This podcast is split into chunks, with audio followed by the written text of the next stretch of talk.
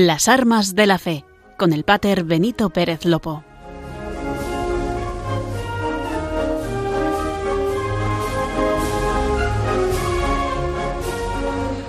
Muy buenas noches, queridos oyentes de Radio María.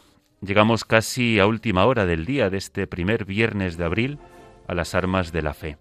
El programa de Radio María que nos aterriza en la realidad y en la pastoral del Arzobispado Castrense de España. Con este espacio queremos acercarnos, como siempre, para ir conociendo un poco más la historia, pero también la actualidad de esta diócesis personal que quiere servir a los primeros servidores de España, los hombres y las mujeres que diariamente sirven en las Fuerzas Armadas, Guardia Civil y Policía Nacional. En los estudios de la radio de la Virgen, hoy me encuentro solo, bueno, puntualizo. María Esteban, fiel ayudante en todos estos programas, hoy se sumará más tarde a nosotros en la sección Bajo la bandera de Jesús. En ella ya les adelanto que nos hablará del autor de esta frase cuyo título aprovechamos para esta sección donde le hablamos de los santos militares, de los santos que en algún momento de sus vidas fueron militares o de aquellos que son patronos de los ejércitos, de sus cuerpos o armas.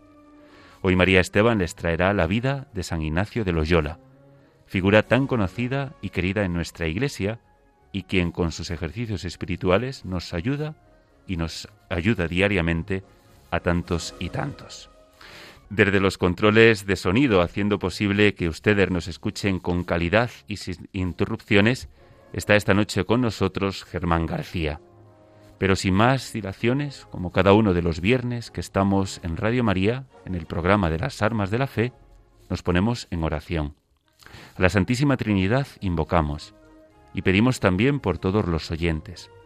Con esta oración pedimos por aquellos que ahora están emprendiendo un viaje. Pedimos también por los guardias civiles, policías nacionales que desde sus coches vigilan pueblos, carreteras y ciudades. Larga trinquete en nombre de la Santísima Trinidad, Padre, Hijo y Espíritu Santo.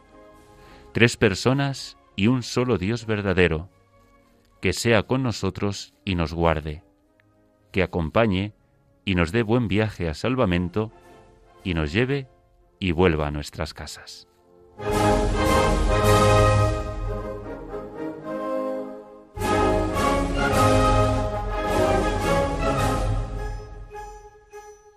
Y en este primer viernes de mes que tenemos esta hora por delante para estar con ustedes, saludar a todos los oyentes, aquellos que están enfermos en sus hogares o en hospitales y residencias, a los que se sienten más solos, que la radio de la Virgen entra en sus hogares para que esta hora sea un poco más fácil. Saludar también a todos nuestros militares, guardias civiles y policías nacionales, los que están de guardia y los que se encuentran en territorio de misión, pero que gracias a Internet están conectados con nosotros. Queremos hacer otro alto en el camino para continuar rezando por la paz en el mundo, en nosotros mismos y en Ucrania. Hace 15 días, en el anterior programa, pedíamos de igual manera. Desgraciadamente pasan los días y el conflicto se estanca o no vemos avance. Después de la consagración de Rusia y Ucrania al Inmaculado Corazón de María, continuamos pidiendo por la paz. Dios Todopoderoso, querido Padre de todos, unidos como hermanos, te pedimos hoy la paz en Ucrania, que sufre un dramático momento de tensión. Que todas las acciones e iniciativas políticas estén al servicio de la fraternidad humana y no de los intereses partidistas. Que esa tierra vea florecer la fraternidad y supere las heridas, los miedos y las divisiones. Te presentamos, Señor, con confianza y humildad, nuestra preocupación por la situación en Ucrania, que afecta también a Europa y más allá. Tú que nos enseñaste que a la diabólica insensatez de la violencia se responde con las armas de Dios, con la oración y el ayuno, ten piedad de nosotros. Aleja la guerra y demás violencias malignas y permítenos llegar a soluciones aceptables y duraderas a esta crisis basadas no en armas, sino en un diálogo profundo. Reina Virgen María, Esperamos tu maternal intervención para que el mundo acoja la paz. Preserva al mundo de la guerra. Amén.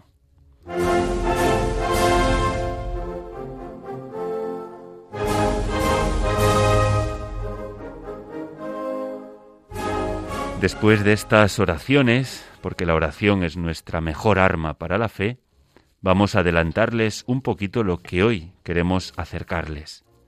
Hoy les queremos hablar de una realidad del arzobispado castrense de España, una realidad nueva en sus formas, pero que es el eje y la columna vertebral de cualquier diócesis, también en nuestra diócesis personal.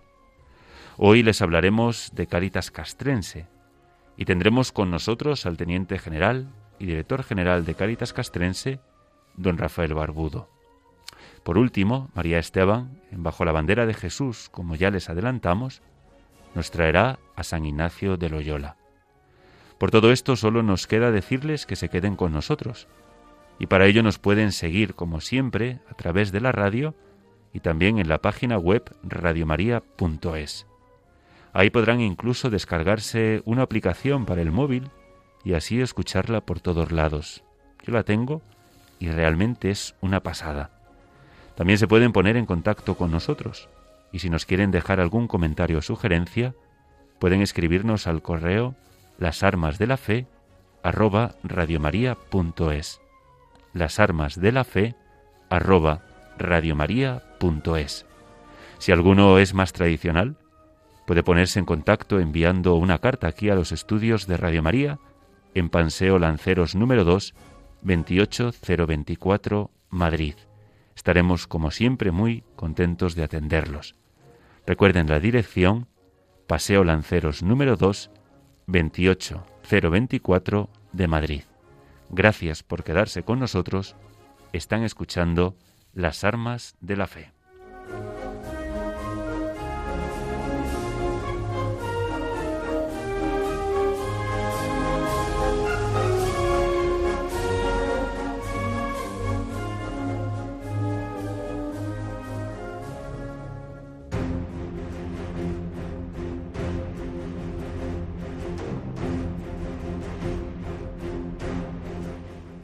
El arzobispado castrense ayer y hoy.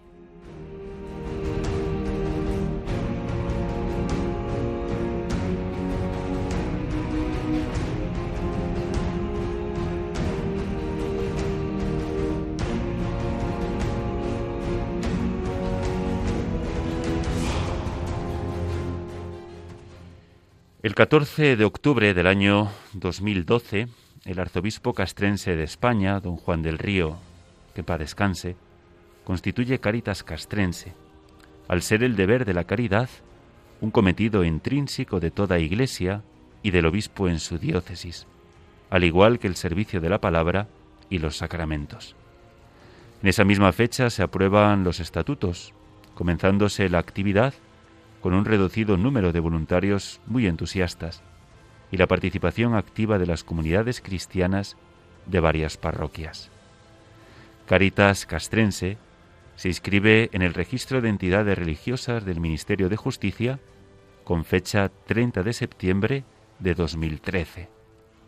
Por acuerdo de la 70 Asamblea General de Caritas Española, en el año 2014 se admite y acoge a la Caritas Castrense como nuevo miembro confederado por medio de un sencillo documento programático, conocido como ideario, se marcan las pautas de desarrollo futuro y se inician unas pequeñas actividades. Es ahí donde se definen los ámbitos de actuación, el colectivo de la jurisdicción eclesiástica castrense y también la colaboración con otras cáritas y organizaciones afines. ¿Cuáles son las directrices para la creación de las cáritas parroquiales castrenses? y los distintos entornos y formas de actuar. Para orientar ese desarrollo, el 25 de noviembre de 2013 se emite el Plan de Implantación de Caritas Castrense, que fija a través de 34 actuaciones clave la puesta en marcha de esta naciente institución. Es ahí cuando a raíz de ese plan se comienzan a realizar proyectos incipientes de apoyo a familias y personas necesitadas.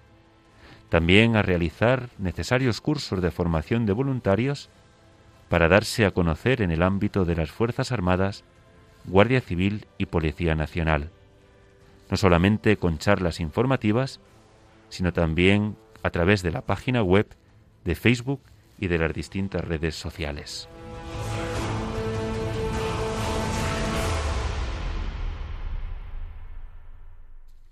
La visión de esa pequeña Caritas castrense pretendía impregnar los valores de Caritas en el ámbito castrense y militar, realizar actividades crecientes en favor de los más necesitados, alcanzar primero una organización del llamado órgano central, constituir nuevas cáritas parroquiales castrenses diseminadas por toda España y conocer, como es lógico, la realidad social del entorno con una inestimable ayuda del Fondo Interdiocesano de Cáritas Española, se realiza el proyecto de creación e implantación de las cáritas parroquiales castrenses en todo el territorio nacional. Estas cáritas están orientadas por los párrocos y capellanes castrenses que atienden a las unidades, bases y centros de las Fuerzas Armadas, Guardia Civil y Policía Nacional. En ese primer periodo se ha pasado a contar con unas 20 cáritas parroquiales plenamente activas, además de otras en periodo de formación. Mejor indicador de la consideración de Cáritas castrense es la puesta en marcha de proyectos de ámbito diocesano con participación de buen número de cáritas parroquiales. Los proyectos de atención a personas mayores, atención a personas con discapacidad, acogida y atención primaria a personas y familias con necesidades y de cooperación internacional, centran la actividad diaria y la ilusión de esta joven Cáritas, continuando también con el proceso de creación de nuevas Cáritas parroquiales castrenses y el desarrollo y acompañamiento de las ya existentes.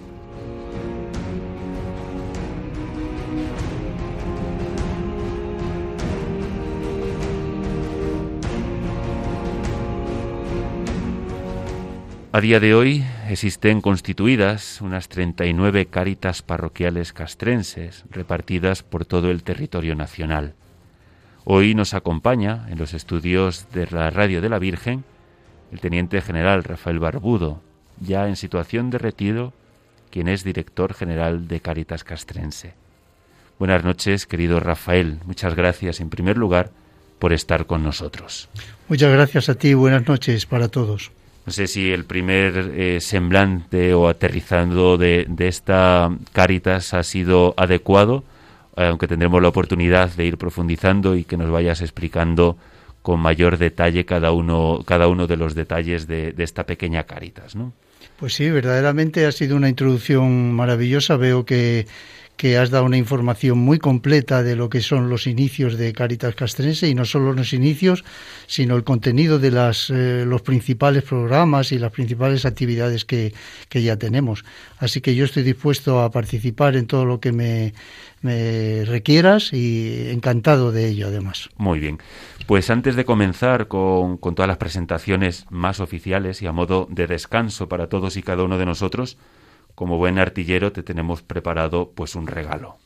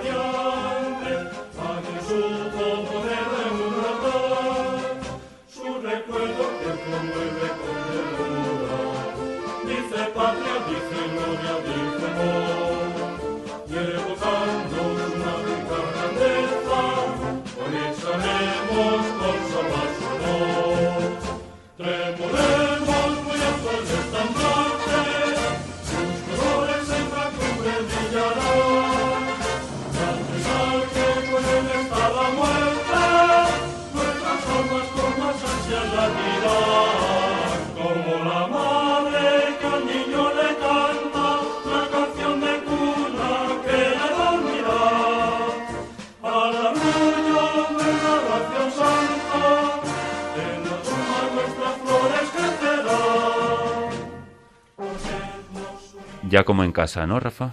Hoy, muchísimas gracias, ¿eh? qué ilusión empezar así de esta manera. Muchas gracias por ese regalo. Muy bien, pues así también hemos eh, activado un poco ya la, mente, hemos descansado también un poquito. Y ahora, si me permites, paso a la parte que creo que, menos te gusta. Yo sé que lo pasas mal con las presentaciones, pero así de esa manera nuestros oyentes pueden centrar un poco más, conocerte y, y bueno, conocernos, ¿no? Teniente general Rafael Barbudo Gironza nació en Madrid el 28 de enero de 1945. Está en la actualidad retirado tras una dilatada vida militar. Ingresó en el ejército en 1964 en la Academia General Militar de Zaragoza, pasando después a la Academia de Artillería de Segovia, donde fue ascendido al empleo de teniente. Ocupó en sus primeros años de carrera destinos operativos en la Brigada Paracaidista y en las Fuerzas Aeromóviles del Ejército de Tierra. Una vez diplomado en Estado Mayor, prestó sus servicios en el cuarto militar de Su Majestad el Rey y al ascender a comandante en la Brigada de Artillería del Estrecho. Posteriormente fue destinado al Ministerio de Defensa, Dirección General de Política de Defensa donde llevó a cabo responsabilidades del ámbito de las relaciones internacionales, Unión Europea Occidental, OTAN y tratados de seguridad y defensa para, al ascender a teniente coronel, volver a las fuerzas aeromóviles del ejército como jefe de Estado Mayor. Al ascender a coronel fue destinado como agregado militar en la Embajada de España en Washington, D.C. Ya de general de brigada, fue nombrado jefe de las Fuerzas Aeromóviles del Ejército de Tierra y posteriormente jefe de la División de Planes del Estado Mayor del Ejército. De general de división, desempeñó el cargo de jefe de Estado Mayor del Cuarto General Conjunto Sur de la OTAN en Verona, Italia. A su regreso a España, ascendió a teniente general y fue nombrado jefe del mando de personal del Ejército y posteriormente segundo jefe del Estado Mayor del Ejército. Ha realizado diversos cursos nacionales e internacionales relacionados con sus actividades curriculares y ha sido condecorado con distintas distinciones nacionales y también extranjeras.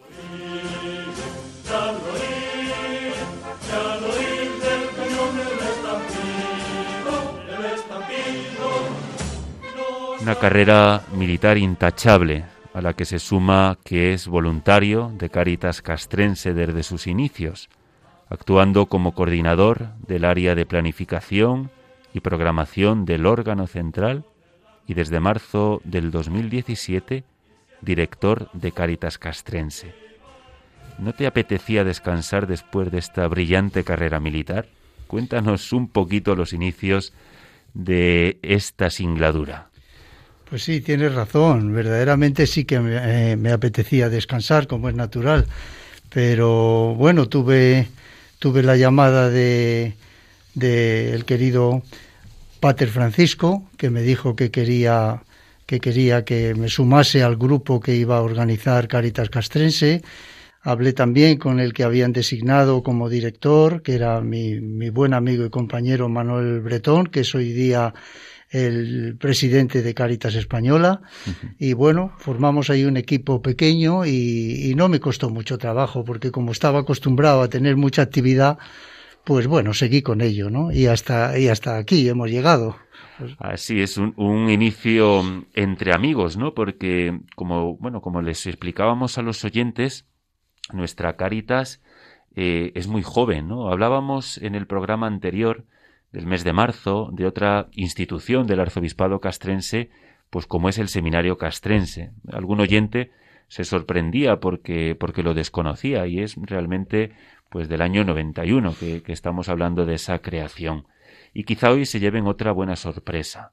Eh, pero la pregunta siempre, eh, querido Rafael, es si antes no se hacía caridad en el arzobispado castrense. Bueno, pues eso es, eh, los que empezábamos en, en, este trabajo de Caritas Castrense nos lo planteamos también.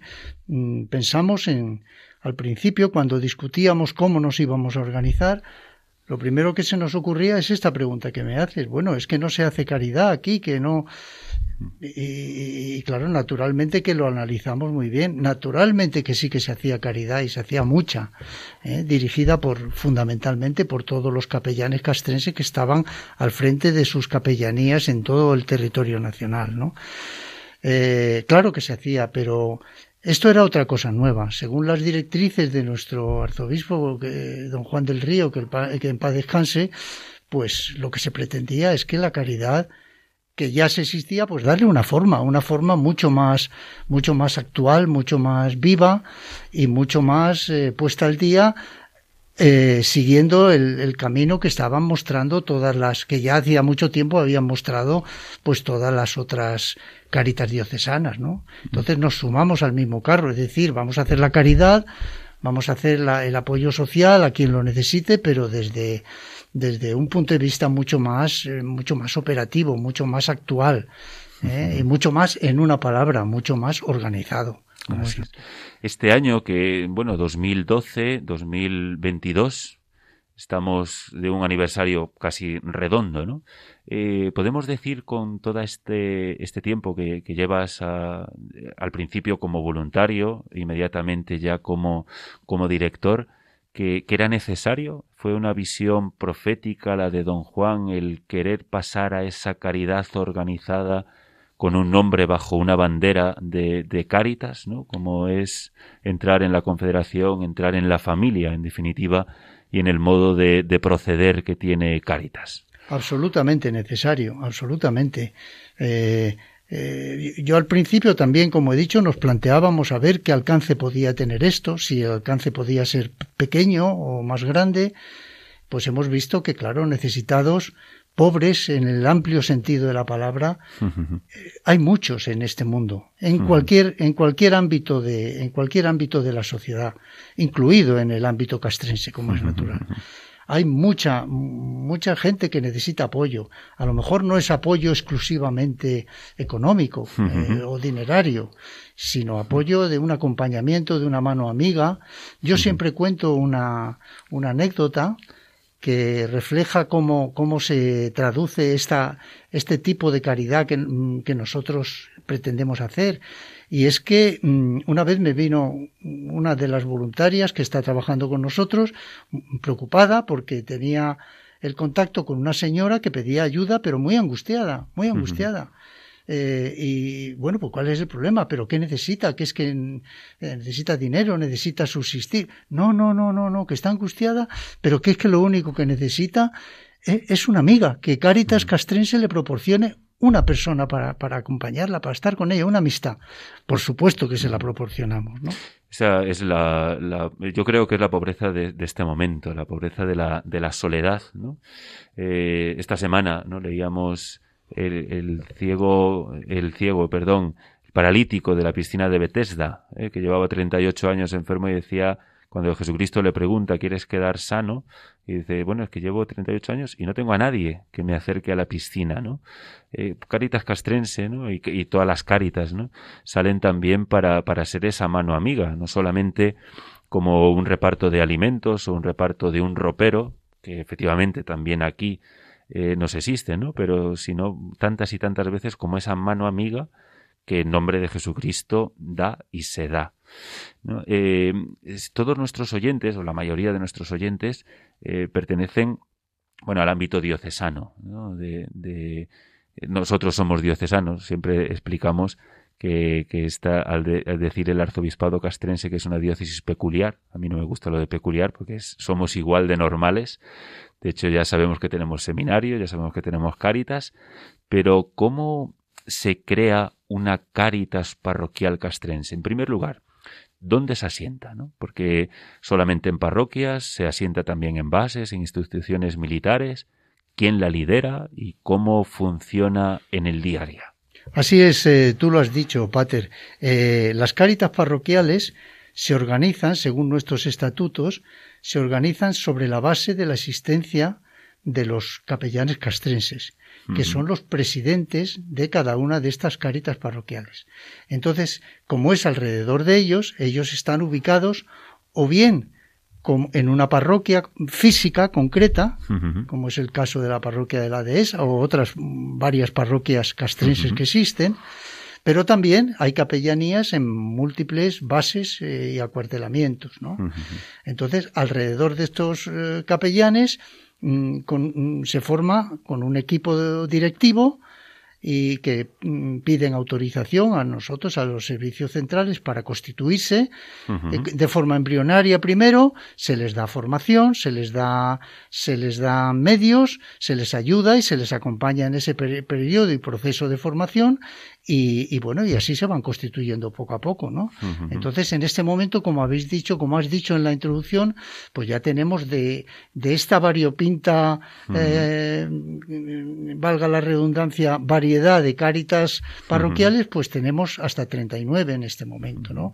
Unas son asentadas sobre parroquias físicas y otras son asentadas donde hay un grupo de cristianos, eh, militares o policías o, o, de la Guardia Civil que, que se unen para formar este equipo de estar pendiente de los demás y de intentar hacer un apoyo a las personas más necesitadas, tanto de su propio entorno como en apoyo de otras caritas eh, diocesanas que estén alrededor o que lo necesiten bueno. Mm, también. Muy bien, y, y todas estas, eh, para hacernos esa composición de lugar, ¿no? Como nos manda San Ignacio de Loyola, eh, 39 caritas eh, diseminadas por 39 provincias, bueno, 39 eh, sitios geográficos de, de nuestra patria. Eh, todo se coordina desde lo que conocemos unos servicios centrales, ¿no? desde los servicios centrales, después nos explicarás un poquito cuál es el día a día, pero cuál es la, la sensación, ¿no? Como director general, eh, ¿cuál es la, sensación de, estas caritas parroquiales a la hora de trabajar con otras caritas diocesanas del entorno, ¿no? O con otra caritas parroquial, por ejemplo, que está al lado de la base aérea o, de la base naval de Rota, ¿no? Por ejemplo. Hay una colaboración, Caritas nace para sumar, nace para restar, ¿cómo, cómo es esa, ese trato, ¿no? Así es. Eh, desde el primer momento en que se organiza una nueva Cáritas parroquial, eh, una de las directrices que ellos reciben de nosotros, de los servicios centrales, de la dirección, eh, una de las primeras directrices es ponerse en contacto con la Cáritas diocesana de, ese entorno en el que ellos se encuentran, ¿no? ponerse en contacto, con ese contacto no simplemente para, para mantener el contacto, sino para colaborar en todo lo posible.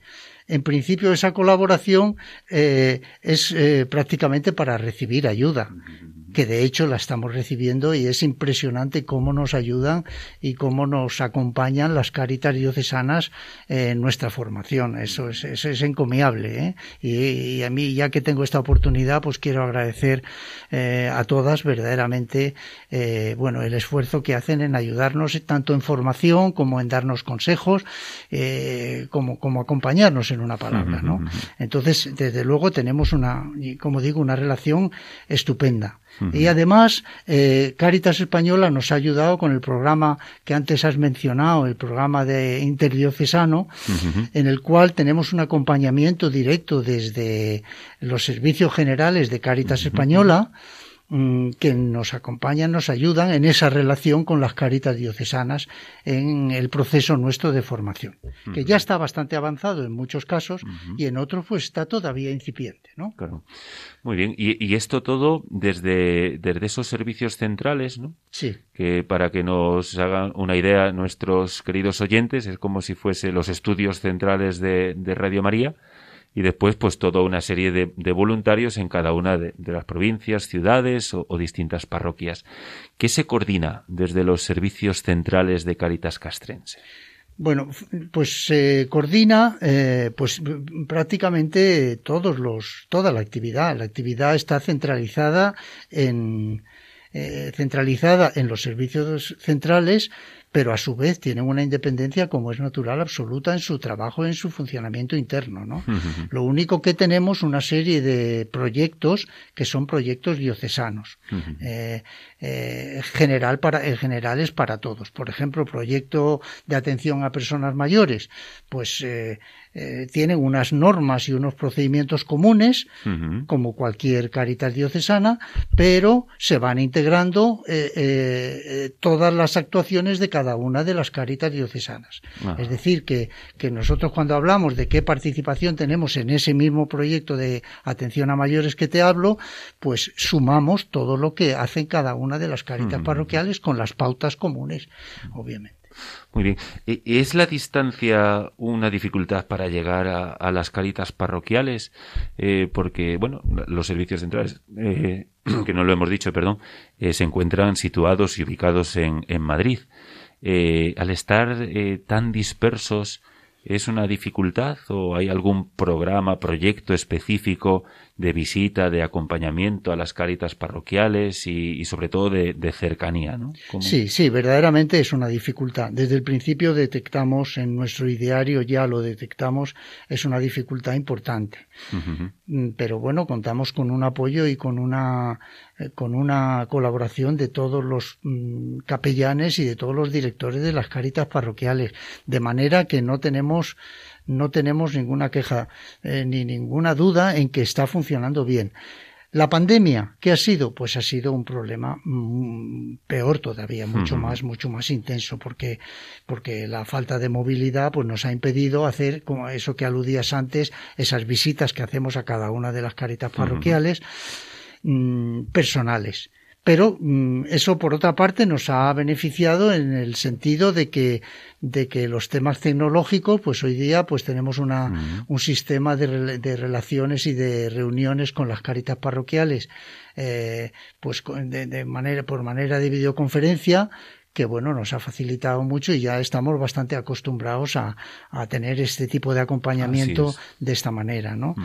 En, fin, repito, sí que es una dificultad, mm, pero sin embargo desde el comienzo pues fomentamos esa relación y esa, esa digamos, interrelación entre las caritas parroquiales y los servicios centrales día a día, ¿no? Entonces, pues no hay, no hay gran problema esa capacidad de, adaptación, ¿no? Y es, es curioso, ¿no? En este último año, ¿no? Por ejemplo, con toda la situación de la, de la pandemia que, que se conoce, eh, quisiera traer, bueno, pues un poco de cifras para, para que también nuestros oyentes se hagan una, una idea de, de, toda, de toda esta realidad de Caritas Castrense. Por ejemplo, el del proyecto de atención a familias y personas vulnerables, eh, pues tiene un total, ¿no? más o menos de 438 beneficiarios, donde participan activamente 18 caritas parroquiales castrenses. El proyecto de mayores ¿no? beneficia a 241, con 12 caritas parroquiales que trabajan, bueno, pues directamente en ello y lo hacen posible.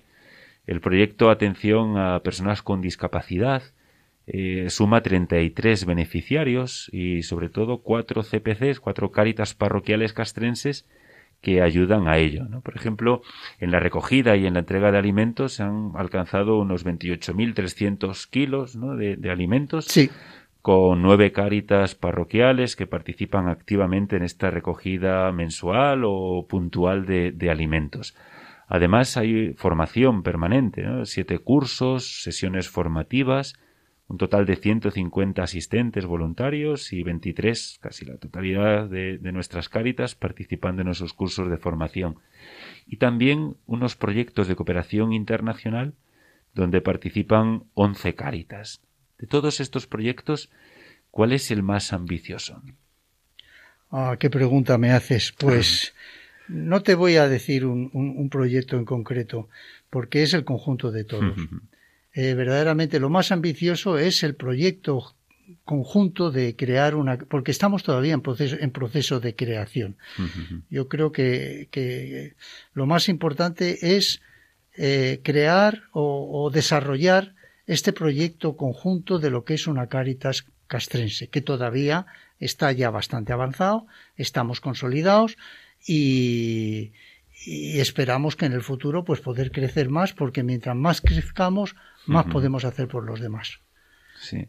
Y, y, sobre todo el, el poder llegar a, a, tantas personas, ¿no? El, el, primero que nos conozcan, ¿no? Y, una vez que, que, nos conozcan poder entrar en, en verdaderamente en esa fase.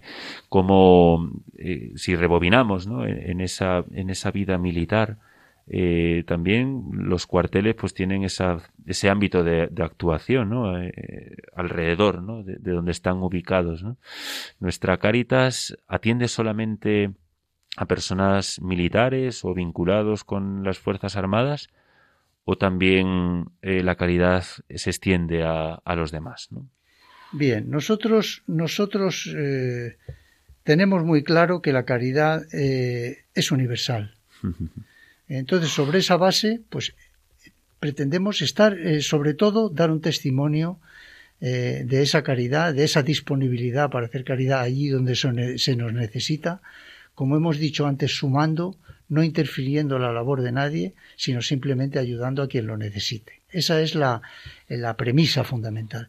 Entonces, claro que ayudamos, ayudamos primero y como es natural, pues muy a, las personas que están más en nuestro entorno. Eh, ¿Qué entorno es el nuestro? Pues el entorno castrense, eh, militares, eh, soldados, oficiales, suboficiales, familias, viudas, huérfanos, etcétera, etcétera, de todo este gran entorno castrense pero como hemos comentado anteriormente, no es eh, con exclusividad, sino también en apoyo a otras, a otras asociaciones y otras cáritas diocesanas que están próximas a nosotros, ¿no? Otras asociaciones, me estoy refiriendo, pues a colaboración con eh, las damas, eh, las damas y las señoras de Santa Bárbara y de, y de la Inmaculada, etcétera, etcétera, que están en, que trabajan en, el ejército, en las Fuerzas Armadas, de, las damas del Pilar, de la Guardia Civil, etcétera, etcétera. Tenemos colaboración con todas y, muy fructífera además, ¿no? Entonces ya digo, no se circunscribe exclusivamente a este entorno militar eh, eh, militar o castrense. Y luego también hay una parte también muy importante eh, de nuestro desarrollo, que es mm, que nuestra acción se extiende también a los, los despliegues de unidades militares que están en el extranjero en este momento pues eh, desplegados por todo por, por, muchos por muchos lugares del mundo no donde hay conflicto o donde puede haberlo entonces el, personal eh, las personas eh, del ambiente castrense que van a desplegarse allí pues se encuentran con realidades que son verdaderamente muy duras, porque no es lo mismo que, que, estar aquí en España, ¿no? En, Entonces, en el Malí, por ejemplo, tuvimos un proyecto, ¿no? De, en una escuela. Sí, sí, tuvimos y tenemos, porque lo estamos continuando, el proyecto Construir Futuro, con los padres blancos de allí de, de Malí, que bueno hemos, hemos entre otras cosas con la ayuda de nuestros donantes y de las personas que nos benefician pues pues hemos construido una, una modesta, pero, pero sí una escuela eh, que es que bueno que está en pleno funcionamiento y aparte de eso estamos sufragando los los estudios de una de sobre todo nos dedicamos más que nada a los niños que es lo, lo, que más sensibiliza lo que más sensibiliza a los a los a las unidades que están desplegadas no entonces con la ayuda de aunque no sean de Cáritas pero sí, con la ayuda de normalmente del, del pater que está ahí desplegado también con la unidad pues entonces hacemos todo ese tipo de, de ayuda como digo también a escuelas sufragamos el, la, eh, los estudios de niñas que, que, han tenido fracaso escolar, pues entonces para que aprendan un oficio. Mm. Eh, bueno, en este momento estamos haciendo ese, ese proyecto en Mali. Qué bueno. ¿Eh? Qué bueno. Entonces, vamos, la, la pandemia, lejos de pararnos, os ha activado, nos ha activado, ¿no? de hecho, en los, en estos años de la pandemia, surgieron la creación de, de unas cuantas caritas parroquiales eh, repetimos a, los oyentes, por si alguno se acaba de sumar, que esas caritas parroquiales nacen siempre con la petición del, del, capellán castrense que está ubicado, después también él de hacer una composición del lugar, como es lógico, de, del momento de la unidad a la que pasa destinado, y con un grupo de voluntarios se suma y se crea pues una caritas parroquial al uso como cualquier caritas parroquial de, de cualquiera parroquia de, de, nuestra, de nuestra unidad. Además, en ese tiempo de, de pandemia, surgió un proyecto muy bonito, el proyecto de, del granero de José, esa ayuda, a ese banco ¿no? de, económico, sobre todo, para, para los momentos de, de, mayor emergencia y mayor necesidad. ¿Cuál ha sido la, la experiencia del granero de José? Eh, y sobre todo, mm, no tanto, bueno, sí también la experiencia de la repercusión, tanto de la gente que se ha involucrado con el, con el granero, como de la gente que se ha beneficiado del granero. ¿no? Pues sí, ha sido un proyecto muy, muy importante, pero importante por lo fructífero. Y además que como las cosas que emprendemos y es la primera vez que lo hacemos, pues, pues no sabemos el alcance que va a tener. En este caso fue una iniciativa de nuestro, nuestro anterior arzobispo, don Juan del Río, que, que lo vio claro ¿eh? y pensaba que, que iba a haber personas necesitadas cuando surgió esto de la pandemia, que iba a verlas y en cualquier entorno. Entonces, pues nos pusimos en marcha. Eh, fue un ejemplo muy bonito por su parte, porque lo primero que él hizo fue, fue el primer donante en este proyecto, eh, donó su, una cantidad equivalente a su sueldo mensual y al que le siguieron pues muchos muchos voluntarios y muchos sacerdotes, muchos pater también. ¿eh? Eso fue el primer ejemplo, ¿no? Hasta tal punto que con nuestros donantes primero hemos eh, eh, recogido, pues en este momento sigue en, vigor el, proyecto, pues hemos recogido ya del orden de 100.000 euros, ¿no? 100.000 euros que gran parte de ello se ha, se ha ocupado en, en, en, aplicarlo a asuntos completamente perentorios y necesarios de personas que verdaderamente mm. necesitaban y estaban angustiadas porque la pandemia les había arrasado mm, y habían perdido el trabajo, habían perdido el negocio, habían perdido, sabe Dios, hay miles de casos. ¿no?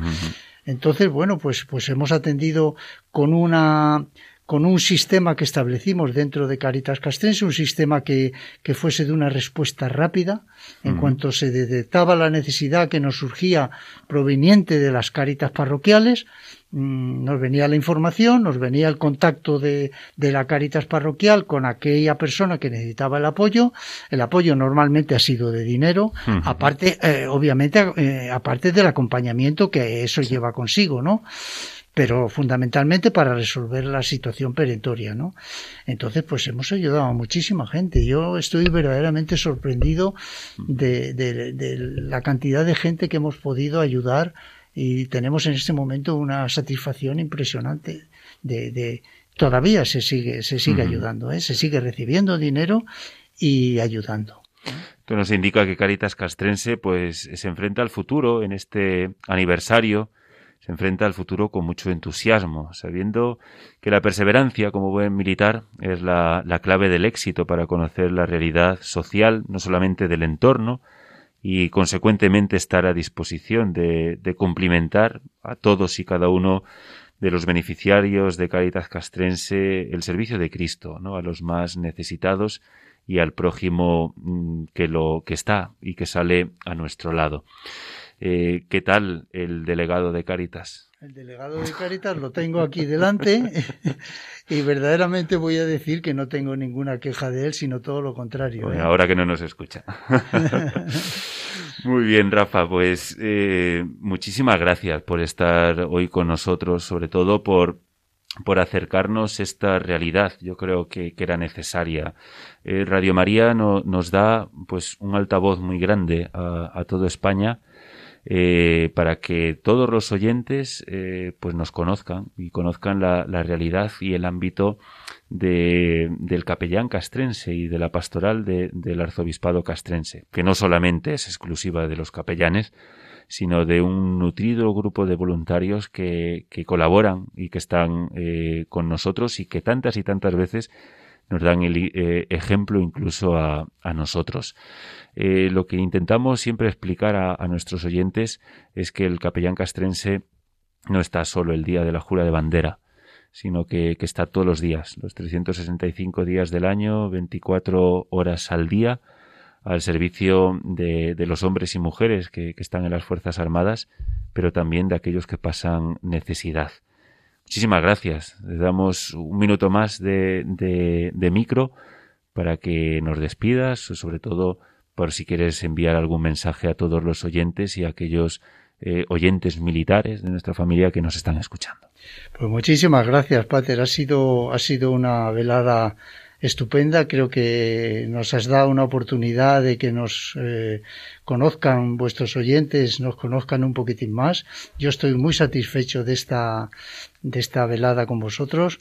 Eh, y mensaje, pues simplemente eh, lo que se me ocurre decir es que, no sé, que la audiencia sepa que nosotros ahí estamos, que estamos para sumar, que estamos dando un testimonio de nuestra fe cristiana eh, y que lo único que pretendemos es ayudar al que está más cerca de nosotros o más lejos tal vez, pero que necesita, eso sí, nuestra ayuda, que necesita una mirada samaritana, que necesita una cercanía, tanto si eres militar, si eres guardia civil, si eres policía, si eres lo que sea, pero sí que eres una persona humana que está pendiente de los demás con la fe de Cristo.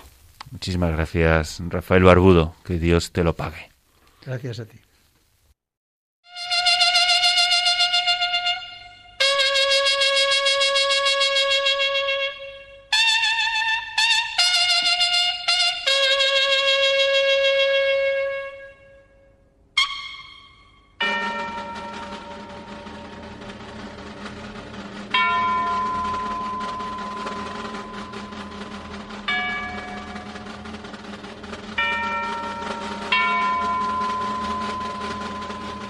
Bajo la bandera de Jesús.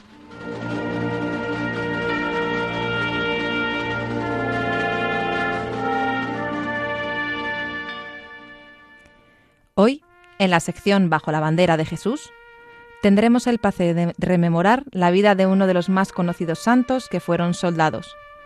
Recordaremos la vida de San Ignacio de Loyola, militar, religioso y cofundador de la Compañía de Jesús una de las órdenes religiosas con mayor difusión en todo el mundo.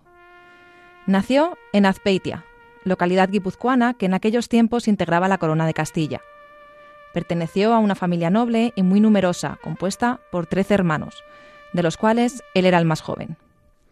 En 1507, el contador mayor de Castilla pide al señor de Loyola que le mande un hijo suyo, y decide elegirle a él, así que parte hacia Arévalo. Allí aprendió el dominio de las armas, pero también demostró un profundo interés por la lectura y la escritura, que compaginó con su habilidad como guerrero. Integró las milicias de Castilla y participó en varias contiendas bélicas, tales como el asedio de Pamplona. En este combate es alcanzado por una bala de cañón que rompe una de sus piernas y le hiere otra.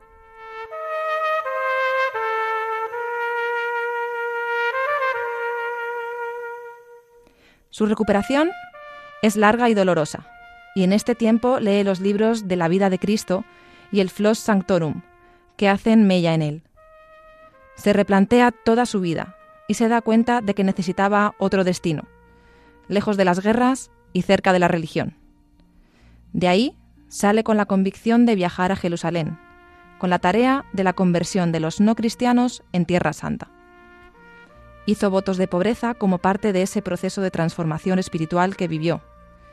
La travesía estuvo acompañada de infinidad de pruebas y experiencias que lo marcaron para siempre.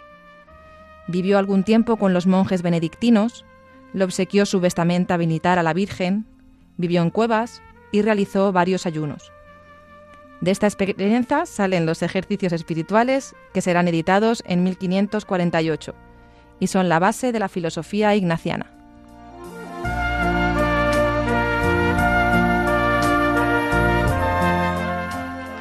En 1523 llega a Jerusalén y una vez de vuelta comienza a estudiar latín y filosofía.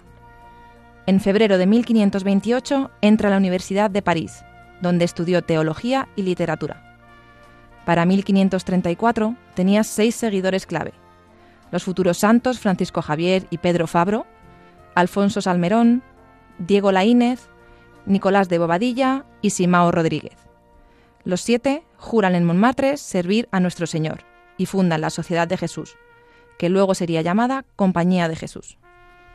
La particularidad de los jesuitas es que a los tres votos tradicionales que todas las órdenes religiosas se comprometen a respetar, la pobreza, castidad y obediencia, Ellos le sumaron una cuarta, la obediencia al Papa.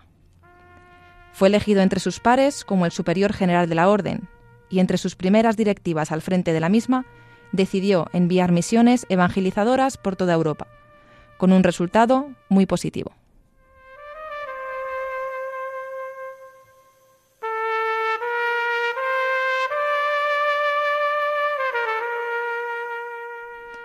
En 1548 sus ejercicios espirituales fueron finalmente impresos. Estos son recopilaciones de oraciones, meditaciones y otras prácticas de tipo contemplativas, a las que San Ignacio de Loyola les dio un destino de uso tipo manual, en especial para aquellos que ejercían como maestros espirituales, acompañando a las personas en sus reflexiones y oraciones. Falleció en la ciudad italiana de Roma, a los 64 años. Fue enterrado en el lugar donde actualmente está la Iglesia de Jesús, en Roma.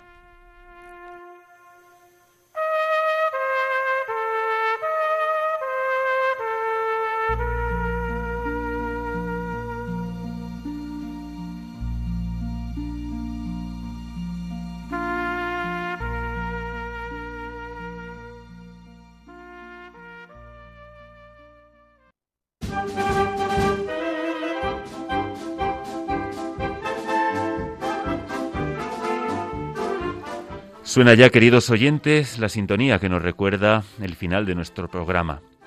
Terminamos este programa donde una vez más quisimos traerles un poquito de la pastoral castrense. Una pastoral que anuncia a Jesucristo a los centinelas de la paz. En este primer viernes de mes, del mes de abril, en plena cuaresma, y a las puertas de la Semana Santa quisimos acercarles a Caritas Castrense. Solamente en este mes celebramos el mandamiento del amor, sino también de la caridad, de la fraternidad, y qué mejor eh, sensación que, que hacerlo también a través de Caritas Castrense. Caritas Castrense nace con un objetivo, esa caridad organizada en esta gran familia castrense de las hombres y mujeres que sirven a España en las Fuerzas Armadas, Guardia Civil y Policía Nacional. Les invito a todos aquellos que tengan un hueco y que quieran ampliar un poco más de información, pues entrar también en la página web de Caritas Castrense. Ahí podrán conocer, saber por dónde estamos y, ver un poco la realidad eh, que hoy les quisimos acercar. Para ello nos ha acompañado el director general de Caritas Castrense, don Rafael Barbudo, buen conocedor de esta realidad que nos acercó y que creo que todos salimos con una idea mucho más clara. Quizá alguno hoy conoció por primera vez Caritas Castrense Volvemos a repetirlo siempre gracias a Radio María por darnos este espacio y abrir el mundo la riqueza tan desconocida del arzobispado castrense de España. Recordarles que pueden volver a escuchar este programa en el podcast de Radio María o en la web Radio María. Y si nos queréis dejar algún comentario o sugerencia, pueden escribirnos al correo lasarmasdelafe arroba radiomaria.es. También pueden escribirnos una carta de puño y letra que nos la pueden enviar aquí a los estudios de Radio María, en Paseo Lanceros número 2, 28024 de Madrid. Estaremos siempre contentos de atenderles. Nosotros nos volveremos a escuchar el próximo viernes 29 de abril a las 9 de la tarde, las 8 en Canarias. Dentro de 15 días, ya en Semana Santa, no estaremos y en este espacio retransmitemos, si Dios quiere, el rezo del Santo Via Crucis con el Papa Francisco. Hasta entonces, como no puede ser de otra manera, les damos las gracias de corazón por acompañarnos y les pedimos que no dejen de rezar por el arzobispado castrense de España, por su arzobispo, nuestro arzobispo, don Juan Antonio Arnárez, por todos los capellanes castrenses, de una manera muy especial por los que están en territorio de misión o navegando en los buques de la Armada. Recen por los centinelas de la paz por los seminaristas del Seminario Castrense San Juan Pablo II y como siempre lo hacen por María Esteban y un servidor. Y hoy les pedimos que aumenten y metan también en sus oraciones a todos los voluntarios de Cáritas Castrense, de una manera muy especial a todos aquellos beneficiarios de nuestra Cáritas que están atravesando por un momento de mayor dificultad. Recuerden que el próximo programa, si Dios quiere, será el viernes 29 de abril a las nueve de la noche, a las ocho en Canarias. Que Dios le bendiga y gracias por todo.